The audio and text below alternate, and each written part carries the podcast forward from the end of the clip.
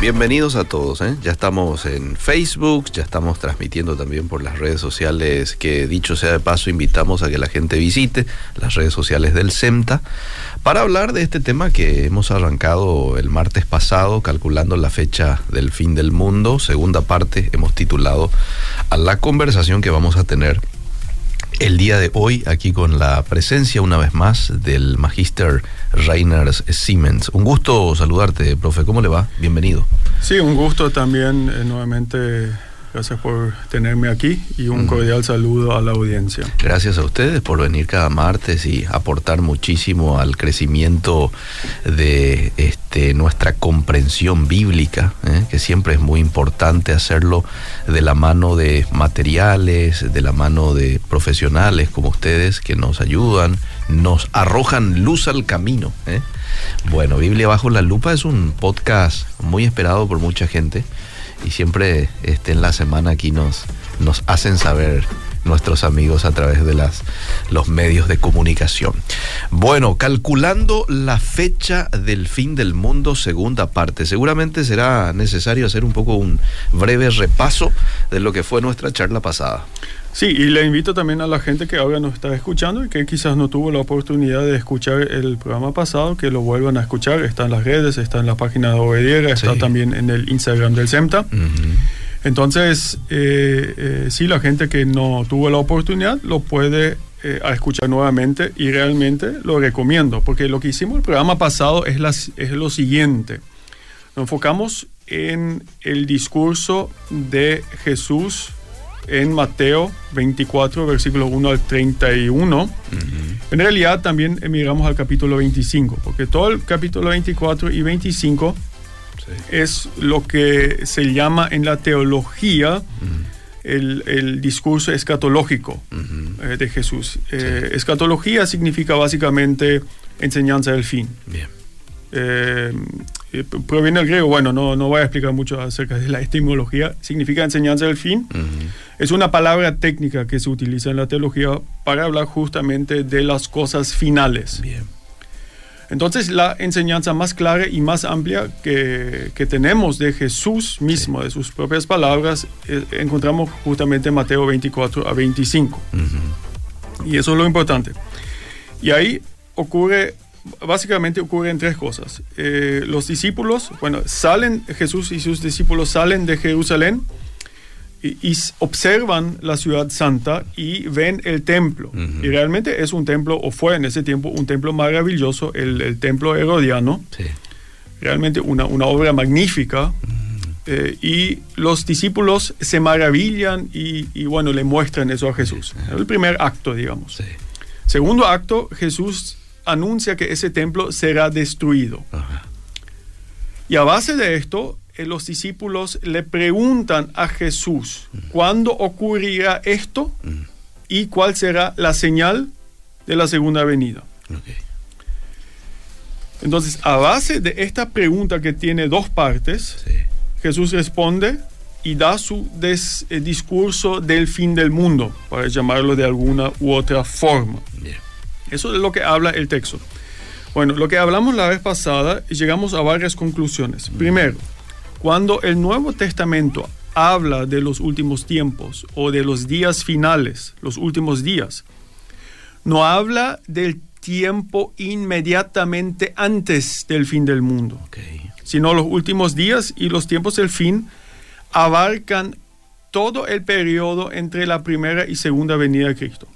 Es decir, Pablo tanto Pablo como nosotros hoy en día, Pablo, los apóstoles, Pedro, todos vivimos en los últimos días y esos últimos días ya duran dos mil años. Dos mil años, bien. Tanto es así esto que incluso Pablo esperaba mm. que la segunda venida de Jesús pudiera ocurrir en su vida. Mm. Por ejemplo, hablamos, eh, hablamos, leímos un texto de Romanos 13 donde Pablo justamente le exhorta a los romanos diciéndoles que cambien su estilo de vida porque ese tiempo de la segunda venida se está acercando rápido. Entonces, en estos últimos días, las, las, la segunda venida de Cristo puede ocurrir en cualquier momento. Es muy importante tener este panorama del Nuevo Testamento de los últimos días. Ok. Entre la primera y segunda venida de Cristo y puede ocurrir en cualquier momento. Bien. Segundo, habíamos mirado a, en ese contexto de, de- de todo el Nuevo Testamento a eh, Mateo 24. Ujú.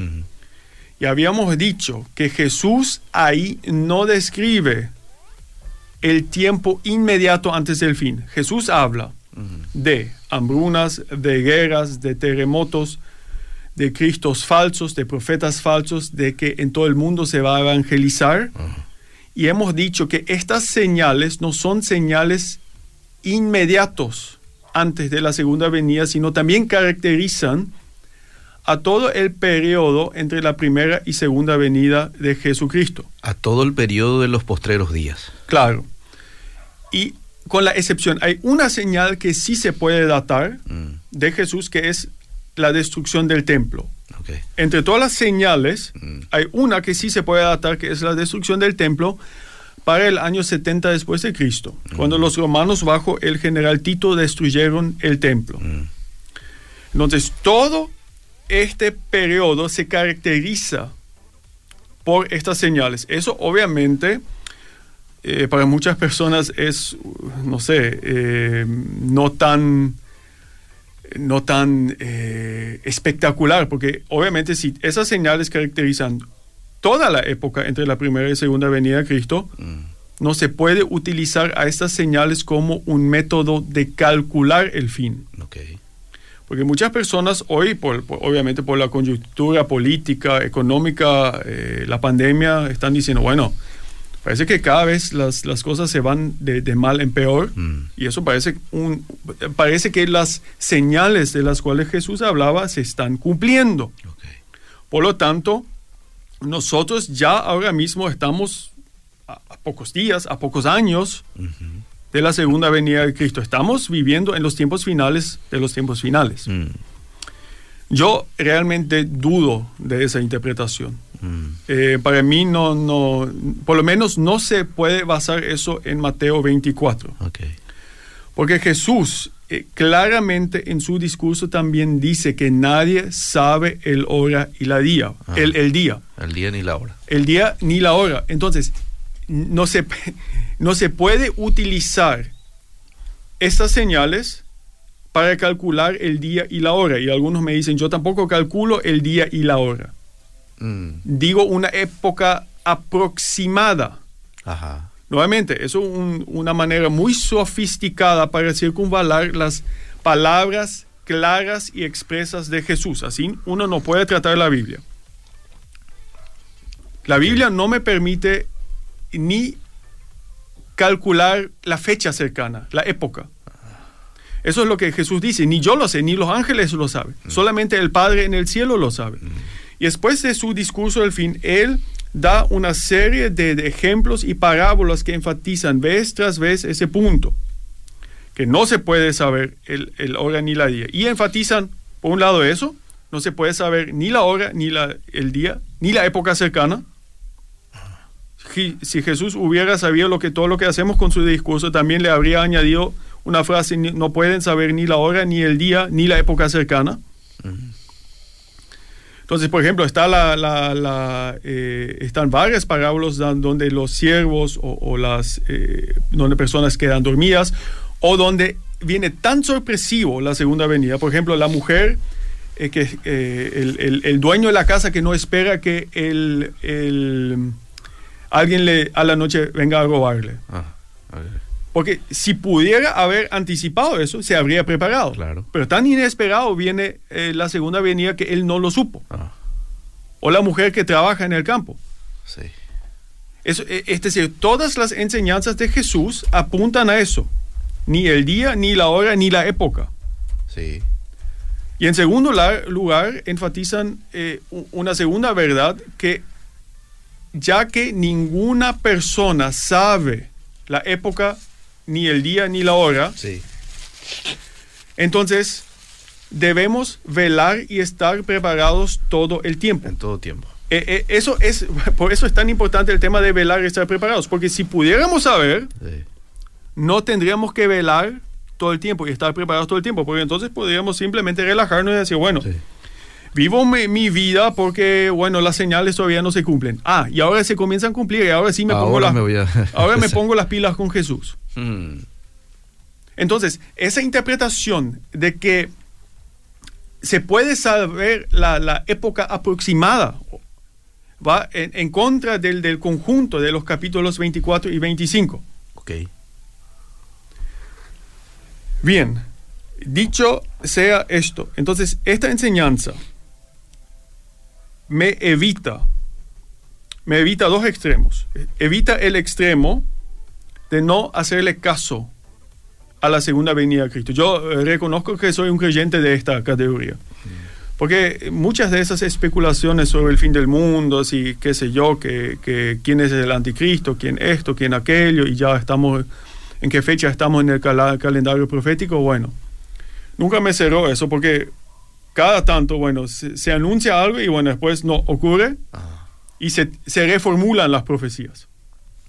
Eso es lo interesante, es que todo esto de designar o de pensar quién es el anticristo, quién no es, ya hace siglos se hace. Y siempre hasta ahora las profecías fallaron. Entonces me, me pone muy cuidadoso esas especulaciones. Agenda 2030, ideología de género, pandemia. Uh, eh, realmente reconozco eso. Sé que hay cosas muy problemáticas que yo no comparto como creyente, pero me rehuso, me rehuso a decir que ahora ya se está gestionando la agenda del anticristo o se está preparando el nuevo orden mundial a tal forma que el anticristo, anticristo pudiera venir mañana. No, yo no lo sé. Yo simplemente no lo sé. Entonces, hay, hay creyentes como yo que por este impulso ni leen más estos textos. ni leen más el Apocalipsis o, o ciertas porciones del profeta Daniel. No, la Biblia nos dice a nosotros velar y estar preparados todo el tiempo. Mm. Pero también le dice a aquellas personas que son tentadas en especular, nadie sabe el día, ni la hora, ni la época. Ah.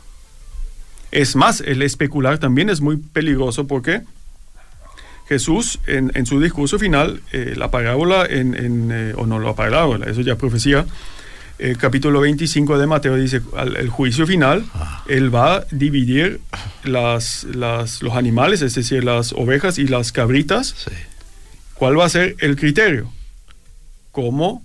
Estuve enfermo, tuve hambre. Eh, estuve en la cárcel, me visitaron, estuve desnudo, me, me vistieron.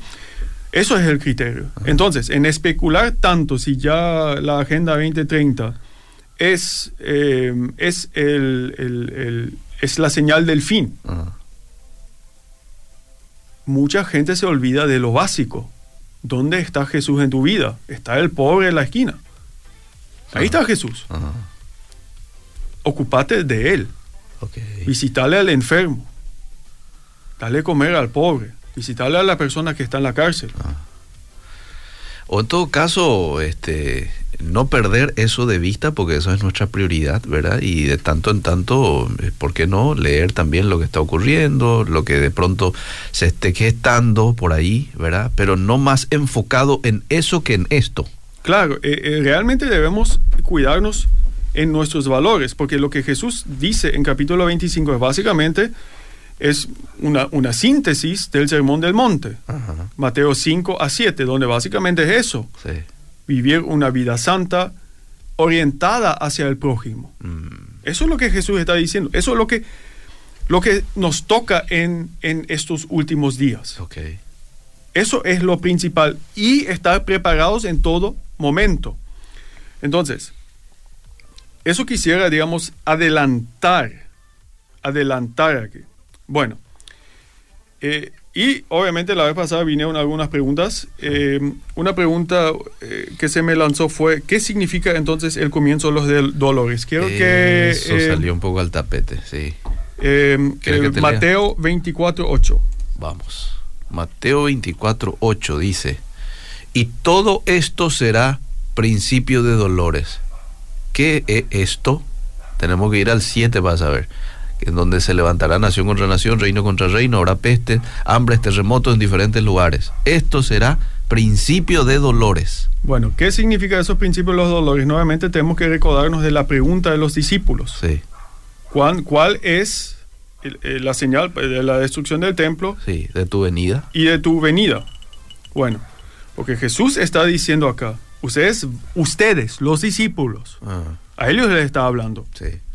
Van a escuchar el tema de las guerras y eso, y eso ya se cumplió en su tiempo. Ajá. Entonces, el principio de los dolores se dio en su tiempo. Y ahora es muy importante, esto no será el fin. Mateo 24, 34. ¿Lo puedes leer? Sí. 34 dice, de cierto os digo que no pasará esta generación hasta que todo esto acontezca. ¿Ese? Sí. Entonces, ese comienzo de dolores comenzó en el tiempo de los discípulos. Porque los discípulos esperaban un Mesías poderoso que los iba a liberar de sus enemigos, que iba a terminar con ese estado de guerra. Por eso Jesús le dice, mira, eso no va a terminar. Y recién es el principio de los dolores. Eh, ya en su tiempo, esto comenzará y recién terminará con mi segunda venida. Entonces, después, eso se junta con esta generación no pasará. ¿A qué se refiere esto? Obviamente también a la generación de los discípulos, mm. porque es la única generación a la que habló, no nos habló a nosotros hoy en día. ¿A qué se refiere específicamente? A la destrucción del templo. Okay. Entonces, los dolores comienzan, eso no será el fin. Ah. Y a lo que Jesús después específicamente se refiere con que esta generación no pasará es la destrucción del templo. ¿Qué pasa? Muchos toman esto diciendo que esa generación se refiere a una generación futura, no a los discípulos. Nuevamente, no le hacemos justicia al texto, al contexto. Claramente, los discípulos preguntaron y Jesús les responde a ellos. ¿Sí? Entonces, a ellos les dice, esto serán los, o será el comienzo de los dolores, pero no será el fin. Y claramente esas señales describen toda la época, los últimos días entre la primera y la segunda venida de Cristo, con la excepción de la destrucción del templo. Y la generación que estaba frente a Jesús, esa generación sí vivió o experimentó la destrucción del templo que ocurrió unos 40 años después de estos sucesos. Entonces, ¿cómo se interpreta mayormente? Bueno, esto se, hoy en día, el, eh, que esta generación se refiere a nuestra generación porque en nuestra generación aumentaron tanto las guerras y las hambrunas que recién hoy comienzan los dolores. Mm. Y entonces nuestra generación no va a pasar antes de la segunda venida de Cristo. Bueno, eh, y realmente eh, eso asume también que nuestra generación es la peor de la historia del mundo. Claro, claro, eh, no hay duda ahí. Y yo cuestionaría también... ¿Qué pasa acá? Vamos a poner en silencio. Vamos a poner en silencio los celulares. Qué bárbaro. Ahí está. Siga usted, profe. Bueno, y mucha gente dice, bueno, vivimos en la peor época del mundo. No, tampoco. No, para nada. Voy a dar algunos datos. Esto todavía es, sufrimiento light, lo que ah, nosotros tenemos. Es, como una leche descremada, todavía no es, es lo bueno. Ah. Año 1349, la peste negra diezmó la mitad de la población europea. Mm. ¿Año mitad. Mil, 1349. 1520, la viruela devastó América y mató entre el 60 y el 90% de los nativos originarios, de los mm. pueblos indígenas. Mm. Estos sí son catástrofes naturales que ni se comparan con la pandemia del COVID. 1918, la gripe española provocó la muerte de 50 millones de personas. 1933 comenzó el régimen nazi que desembocó en la Segunda Guerra Mundial con 50 millones de muertos. ¿eh? Eso, eso es desastroso. Pero los historiadores dicen que el peor año de la historia mundial fue el año 536 después de Cristo. Mm.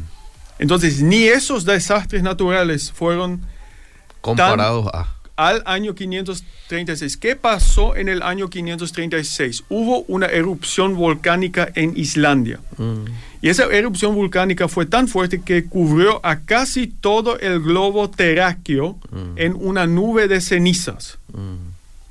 Por un año y medio el sol dejó de brillar. Es decir, constantemente se vivía bajo una nube. el sol dejaba de brillar las temperaturas en, los veranos y obviamente en los inviernos cayeron abismalmente, tanto que en el verano, por ejemplo, nevó en China. En el verano. Ustedes tienen que imaginarse si el sol deja de brillar por un año y medio o, es muy reducido en su potencia. Imagínense, no había cosechas. Había grandes hambrunas, desastres, eh, había eh, muchísima gente, y eso no solamente, algunas personas me dicen, sí, pero eh, como lo de, la peste en el año 1349, eso solamente tocó a Europa. Hoy hablamos de, temas globales, de todo el mundo. No, es el año 536 también tocó a todo el mundo, porque causaban brunas en Europa, en Asia y en África. Mm. Fueron también desastres globales. Es más, en, mil, en el año 541 Hubo también una peste bubónica que básicamente acabó con la mitad de la población del imperio bizantino. De ellos tenemos datos, porque esa peste salió de, China y, viajó, no sabemos lo que hizo en todas partes, también fue en cosas globales. Entonces, nuevamente, esa interpretación de que hoy vivimos en tiempos especialmente difíciles, lo dudo. Y literalmente lo dudo mucho. Mm.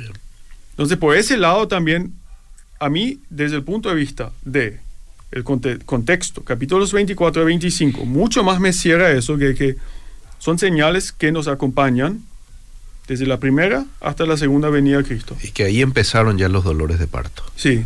En ese tiempo. En ese tiempo. Y, se extiende hasta nuestro y, eh, eh, usted me dice, bueno, ¿qué, ¿qué, es lo que es lo innovativo en la profecía de Jesús? Lo innovativo quizás no para nosotros, pero para los discípulos sí, porque ellos esperaban un reino mesiánico inmediato y en poder. Ajá que iba a acabar con todo esto. Y Jesús le dice, no, no es así. Eso es lo, profético de, la palabra, de las palabras de Jesús. Entonces, no sé si hay preguntas. Hay varios, hay varios. Ahora, como usted sabe, porque usted es padre también, los dolores de parto a medida que pasan las horas se hacen más intensos, ¿no? Y los intervalos se hacen más pequeños, ¿verdad? Eh, la mujer antes sentía molestia, qué sé yo, cada 5 o 7 minutos, pero después ya cada 3 minutos, cada 2 minutos, ¿verdad? Eso se podría estar dando también en nuestros tiempos.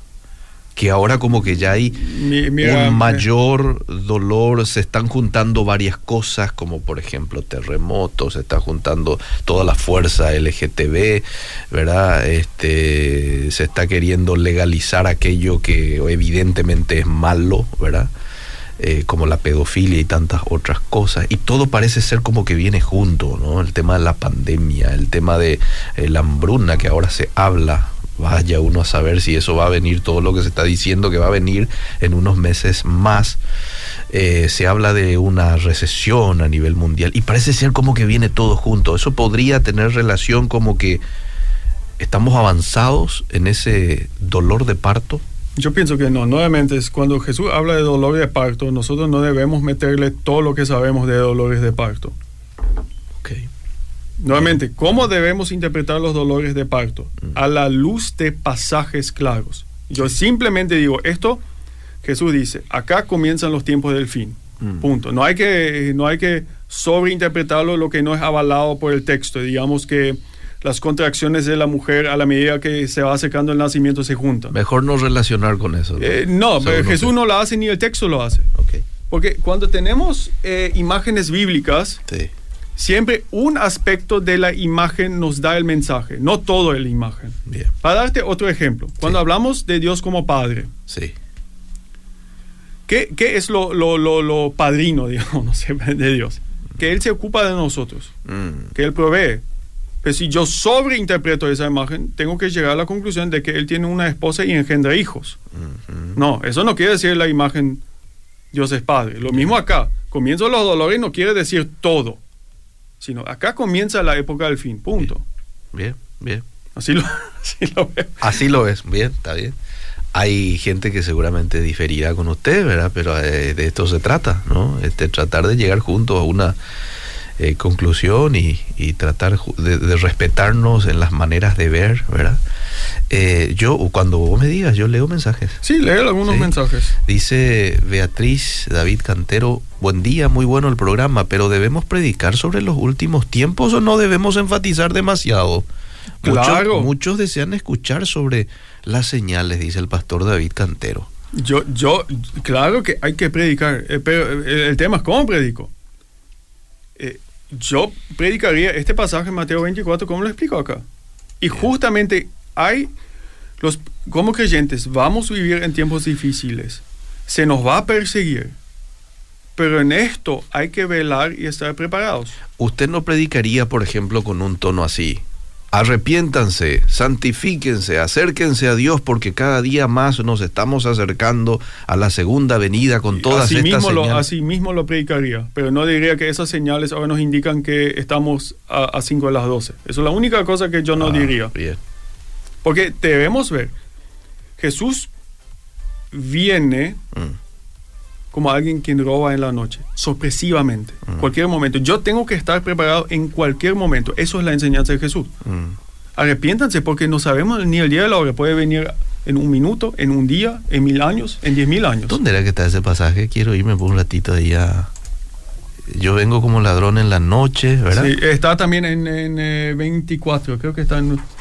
A ver, está quiero irme nomás un ratito ahí porque el otro día escuché a alguien decir algo con relación a ese pasaje y te quiero hacer la pregunta. Está en, creo que está en, en 24 25, ahora me, me olvidé. Bueno, lo cierto es que... Aquí está, Primera Tesalonicense 5.4. 5.4. Eh, y esta segunda parte de ese mismo pasaje dice, más vosotros hermanos no estáis en tinieblas para que el día os sorprenda como ladrón.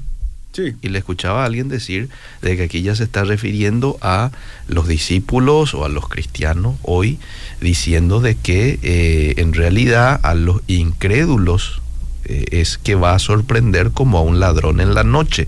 No así a los cristianos, que sí tenemos que estar eh, siempre despiertos a las señales que se dan. No sé tu interpretación al respecto. Nuevamente, sería, si miro a, Mateo 24 y 25, ahí también se utiliza eh, la imagen del ladrón que viene en la noche. Okay. Porque el dueño de casa no estaba preparado.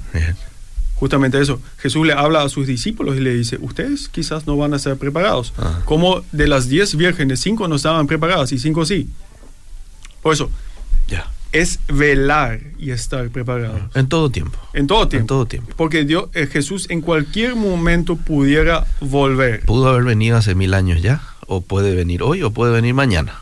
Únicamente Dios el Padre sabe. por eso yo me, me, parece muy atrevido a, mm. a, ponerme a calcular si Jesús claramente, pero expresamente, me dice, no hagas eso. Mm ni te acerques a esto, porque te, estás perdiendo de, la importancia de estos mensajes em, escatológicos. Podría ser hasta una estrategia del enemigo muchas veces para desenfocarnos de lo que debería de ser nuestra prioridad. Y mira, mira, yo... Está muy enfocado de quién será. quién... Eh, eh, fíjate, te, voy a comentar una cosa. Ah. Eh, muchos están preocupados por la Agenda 2030, por la ONU, por toda esta clase de cosas. Y durante la pandemia, bueno, todo esto ya es anticristo, cosa por el estilo. Y bueno, ¿qué pasó durante la pandemia? una pequeña anécdota. ¿Qué fue? La Organización Mundial de la Salud. Bueno, podemos decir muchas cosas acerca de su manejo de la pandemia, especialmente en, los, eh, En, China y los primeros días. Bueno, quiso hacer un estudio acá en Paraguay con, no, qué sé yo, algo de pandemia o algunos medicamentos. Bueno, y en un grupo de chat donde yo estoy se discutía si, ah, si, uno, si deberíamos colaborar con la Organización Mundial de la Salud, porque era una organización mundial y obviamente todo lo que es mundial ya es dudoso por el tema del anticristo. Mm. Y yo decía, claro que sí, si es para ayudar a personas a desarrollar medicamentos, ¿por qué no? Ah. Otra persona no, por eso ya estamos colaborando con el sistema del anticristo. Y, y yo pensaba, no, acá se trata de ayudar a personas y como creyente estoy llamado a hacer lo bueno, incluso si es la ONU. Eso no significa que yo voy a apoyar toda iniciativa de la ONU. Tengo que discernir si es ideología de género, aborto, cosas por el estilo, me resisto. Mm. Me resisto, no lo hago. Pero si es para desarrollar un medicamento, yo no veo razón teológica para no colaborar. Mm. Sinceramente no, no, no la veo. Aquí dice un oyente, Mateo 24, 9, desde el 9, profe, dice lo que va a pasar antes del fin. Y lo relaciona luego con el verso 34 en donde dice, no pasará esta generación hasta que todas estas cosas acontezcan.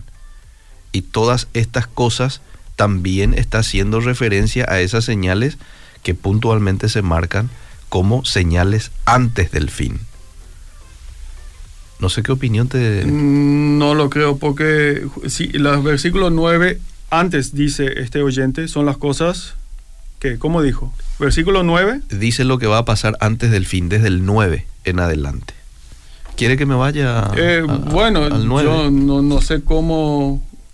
Entonces os entregarán a tribulación y os matarán y seréis aborrecidos de toda la gente por causa de mi nombre. Eso ya pasó y, pasó todo, todo la, durante toda la historia. Porque en todo momento, creyentes en todo el mundo fueron perseguidos durante toda la historia y fueron ah, entregados. es algo que necesariamente va a ocurrir en un futuro. Eh, no, eso está pasando, pasó, está pasando y seguirá ocurriendo. Y, y también, nuevamente, eso choca con el versículo 15 en adelante, donde habla de la destrucción del templo. Muchos tropezarán, muchos falsos profetas se levantarán, engañarán a muchos. Por haberse multiplicado la maldad, el amor de muchos se enfriará. Más el que persevere hasta el fin será salvo. Claro, eh, y eso ya durante el tiempo de los apóstoles, la Biblia nos habla de falsos profetas. Incluso Juan, en sus tres epístolas, habla del anticristo. ¿Y quién es el anticristo? El espíritu del anticristo es aquel espíritu que niega a Jesús. Esos son los falsos profetas, los falsos maestros. Jesús mismo ya habló de los falsos profetas y maestros. Entonces, eh, Pablo advierte a, la iglesia, iglesia, de Éfeso en Hechos 20 que, que se cuiden de esos lobos voraces y que prediquen todo el consejo de Dios, justamente para proteger a la iglesia de los falsos profetas. Nuevamente, esto, estos son señales que, que, caracterizan toda la época entre la primera y segunda venida de Jesucristo la única excepción, versículo 15 en adelante, que habla de la destrucción del templo, que efectivamente ocurrió en el año 70 después de Cristo. Con lo que Jesús responde a una parte de la pregunta doble en el versículo 2 o 3. Mm. ¿Sí? Sí. Bueno, eh, en el 29 parece donde se centra en los días finales, finales, ¿verdad? Inmediatamente después de la tribulación de aquellos días, el sol se oscurecerá, la luna no dará su resplandor, las estrellas caerán del cielo, las potencias serán conmovidas, entonces aparecerá la señal del Hijo del Hombre, cosa que todavía no ocurrió. Bueno, eso ya es, eso ya es literalmente la segunda venida. Pero yo no puedo saber cuándo eso de la luna ocurrirá por la simple acumulación de ciertas guerras o hambrunas. No me da el texto para eso. Bueno, te leo, estamos ya ahí sobre la horita, pero voy ni, a... Ni, un, ni, ni el 20% de lo que quería presentar. anda un poquito más si querés. Y después te leo. Bueno, vamos a ver qué, qué, Uh, no, ya estamos pasando la Estamos, sí. No sé si vamos a hacer un señal antes del fin, tercera parte. Y, bueno, voy a, tengo esto todo escrito aquí, así que nada, nada de esto se pierde. Entonces vamos a leer algunos mensajes y anuncio lo que voy a hablar la, la, próxima vez. Dale, dice, el templo es nuestro cuerpo donde escogió vivir nuestro Señor y ya ha sido destruida por, bueno, las señales son reales, dice. Eh, y son reales, amén. De, del primera hasta la segunda venida de Cristo son muy reales. Muchas personas buscan más las señales del anticristo que buscar a Cristo, y eso es lo que le decía, ¿verdad? Este, Ojalá que eso no ocurra, pero está ocurriendo, yo eh, sé. Y eso es, y quizás justamente en eso Satanás está ganando la batalla, porque nos está desenfocando. Sí, sí, sí. ¿Y la profecía del tercer templo de Jerusalén, profe, la, la construcción antes de la venida? Vamos, eh, vamos a hablar, por eso digo que pienso en hacer de esto una, una, secuencia de, programas escatológicos. ¿Qué opina de la destrucción del templo donde se siente la dominación desoladora? Hola, entiendo por el tema que no hay que especular con una fecha exacta que vendrá Cristo con su segunda venida. Hay que predicar siempre que Él está cerca, preparados. Muy bien, eso es lo que usted dijo. Y, y fíjate, Una anécdota mía. Mi papá, eh, eh, el, doctor Helmut sí me supa así, es, así, esto todo el delfín. Ah. Y viste, en casa siempre nos discutimos hasta que mamá nos interrumpe y dice, vamos, vamos a mantener la paz y, comer bien juntos. Ah. Sí, pero sí lo que eh, mi papá y yo mayormente estamos en, en acuerdo es que vamos a enfocarnos en lo que realmente cuenta. Claro. El testimonio de Jesús, comunicar el testimonio de Jesús. Mm y no tanto en, que esta señal que aquella señal. Bueno, eh, entonces ya entramos en el tiempo de Apocalipsis, donde menciona los simbolismos de dos caballos de colores que significa alguna plaga, las siete copas de la ira de Dios. ¿Por, qué pregunto esto?